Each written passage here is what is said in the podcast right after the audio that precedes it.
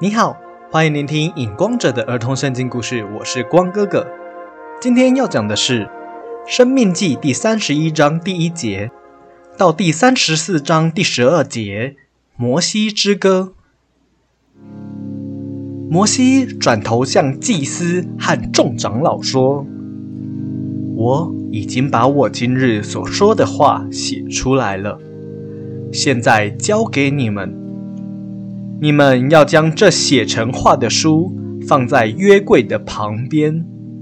每逢七年的最后一年，也就是豁免年祝棚节的时候，将这些话语。”在以色列人面前念给他们听，还有寄居在你们当中的也要一起听，使所有听的人都可以学习，好敬畏耶和华你们的神，遵行神耶和华一切的话语。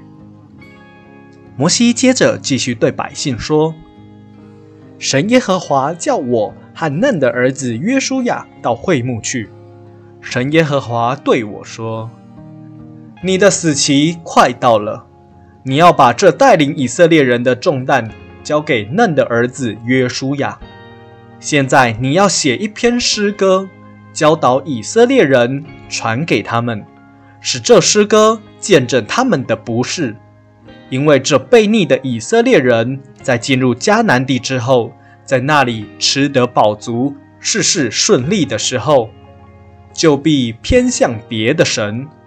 也就是雕刻的偶像，侍奉他们，藐视我，背弃了我的约。那时必有许多祸患灾难临到以色列人身上。我所说咒诅的事将应验。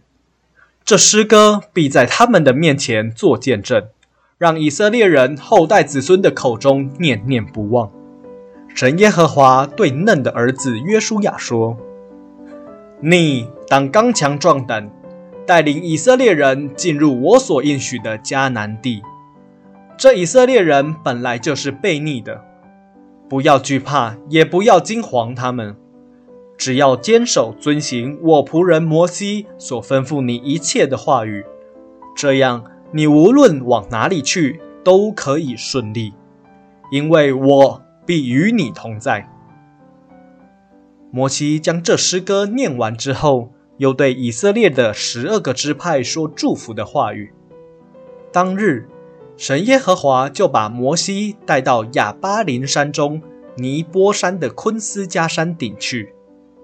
耶和华对摩西说：“现在我使你的眼睛可以看见，基列全地到但、拿弗他利全地、以法莲、马拿西的地、犹大全地，直到西海。”南地和棕树城耶利哥的平原，直到索尔，我必将这地赐给以色列人为业，但你却不能进去，因为你在寻的旷野加底斯的米利巴水，在以色列人面前没有尊我的名为圣。